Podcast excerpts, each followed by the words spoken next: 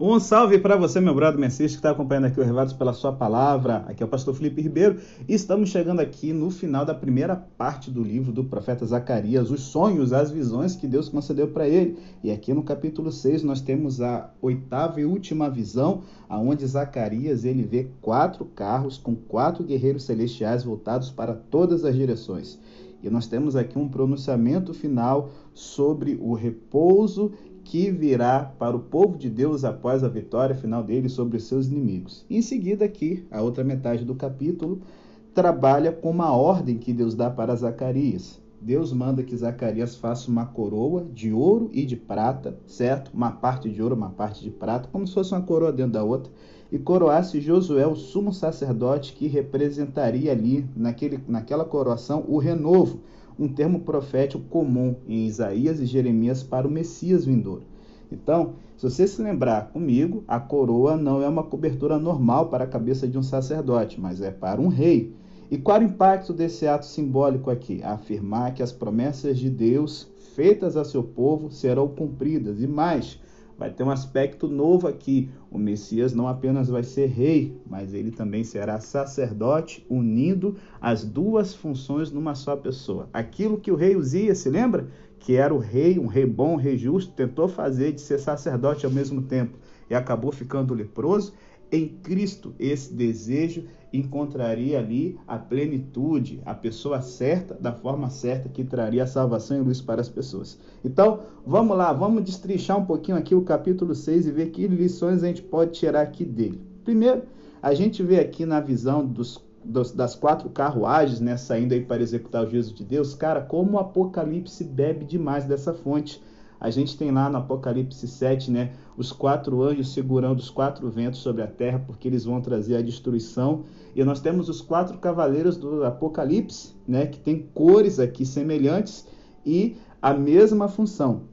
É interessante que eles saem de dois montes de bronze para executar a justiça de Deus sobre a terra. Gente, esses dois montes de bronze aqui representam a realidade do castigo de Deus sobre as nações que atacam e oprimir Israel provavelmente são os dois montes principais que cercam é, o templo, o Monte Sião e o Monte das Oliveiras, que na Bíblia é revelado que vai ser o lugar aonde a cidade santa vai descer e aonde vai ter o juízo final sobre os ímpios. Então, é, entre esses dois montes havia um vale chamado Vale de Josafá. Josafá é uma palavra hebraica para Jeová julga, ou Vale do Cedron, como ele é popularmente conhecido né, no Novo Testamento, entre o Monte Sião e o Monte das Oliveiras. E vocês já perceberam muitas vezes Jesus fazendo uma referência ao Vale do Cedron como sendo uma, é, o, o paralelo né, ao juízo do fogo que vai cair sobre os ímpios. Então, nós temos o bronze, que possui uma relação simbólica com o conceito de julgamento. Se lembra? Números 21, a serpente de bronze. Êxodo 27, o altar de bronze, aonde o pecado era espiado, onde Deus tratava do pecado. Então, nessas duas montanhas que agora são vistas como bronze, Deus vai trazer juízo. Nós temos aqui o cavalo preto, que representa a fome e a morte, assim como Apocalipse 6 vai usar também essa imagem, né, essa cor, representando aqui a vingança sobre as nações. E os quatro ventos dos céus, dos céus significa que os anjos enviados né, para executar o castigo, eles vão pegar toda a terra. Alguns comentaristas dizem que essa visão aqui ela é um ápice. Se lembra na primeira visão de, de Zacarias? Quatro cavaleiros eles percorrem a terra e veem a terra em paz enquanto o povo de Israel está sendo oprimido. E há uma pergunta: até quando vai ser assim? Certo? No Apocalipse, é, a, os quatro cavaleiros trazem o juízo de Deus né, sobre a terra e a pergunta das almas no altar: até quando vai durar isso? E a resposta é: até o juízo final. Essa visão aqui, ela seria uma referência ao juízo final, aonde Deus ele executa o seu juízo a partir da sua sede, o Monte das Oliveiras e o Monte do Templo, e agora toda a terra aí ela recebe né, o castigo executado pelos anjos sobre os inimigos de Israel ao norte como a gente sabe que era uma rota onde a Babilônia e a Síria havia traçado para destruir Israel, e ao sul, que era onde o Egito, onde Israel havia sido escravo, né, era a direção dessa nação que lembrava a escravidão e a maldade sobre as pessoas mais fracas. Então, a lição que a gente tem aqui é o seguinte: a ira de Deus, ela pode parecer demorada, pode parecer que Deus não se importa com a maldade nesse mundo. Porém, descansa. Na hora certa, Deus vai agir e Deus vai destruir os inimigos do seu povo de uma vez por todas para trazer o repouso do espírito, para trazer o descanso, né? E é interessante que Hebreus 4 fala que ainda resta um descanso como o do dia do sábado para o povo de Deus. Que descanso é esse? O novo céu e a nova terra. E aí, então, depois dessa promessa de Deus de que a resposta da primeira visão vai ser realizada no tempo certo, Zacarias então faz a coroação do sumo sacerdote Josué.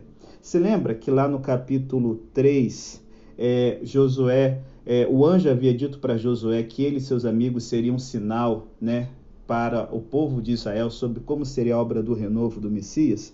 É o que está acontecendo aqui. Zacarias, ele né, não deveria confeccionar um turbante de um sumo sacerdote, mas uma coroa com vários diademas, certo? Que seria colocado sobre a cabeça do sumo sacerdote Josué. Só que no Antigo Testamento, gente, havia uma separação muito rigorosa entre o papel do rei e o papel do sacerdote. O papel do rei cabia somente à casa de Davi, da onde sairia o Messias. E o papel de sacerdote era da casa de Levi, que era responsável por fazer a mediação entre o povo e Deus.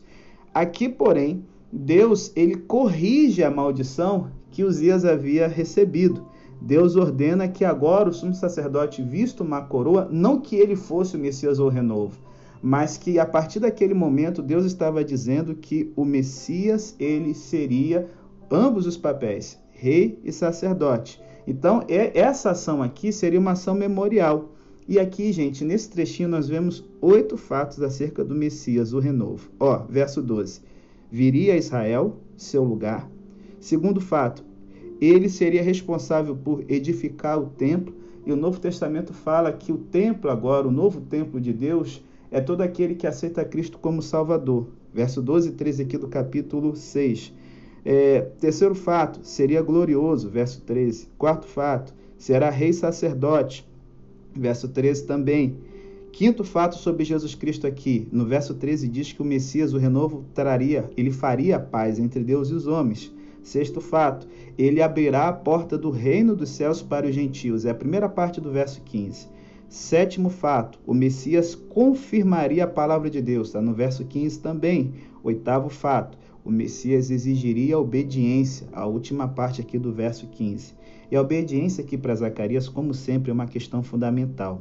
O Messias só virá para estabelecer o seu reino depois que Israel crer e a sua vinda precisa ser antecedida de fé e purificação.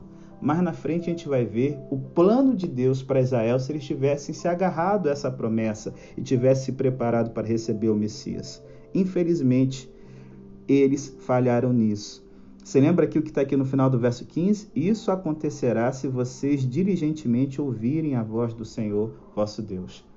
Quanta coisa Israel perdeu por falhar em ouvir a voz de Deus. E quanta coisa, meu brother, me assiste, você também perde hoje por se recusar a baixar a bola, a abrir mão daquilo que você acha que é a melhor decisão para, sabe, ouvir a voz de Deus. Ouça a voz dele, seja obediente. Sabe por quê? O juízo final está vindo. Mas Deus ele quer levar você para uma nova terra, uma nova realidade, aonde, como Jesus prometeu, vinde a mim todos vós que estáis cansados e sobrecarregados, e eu darei descanso para vossas almas. Ah, esse descanso ainda resta para mim e para você. Eu estou me preparando para entrar nele. Você também quer? Aprenda a ser uma pessoa sensível à voz de Deus e você vai estar no caminho certo.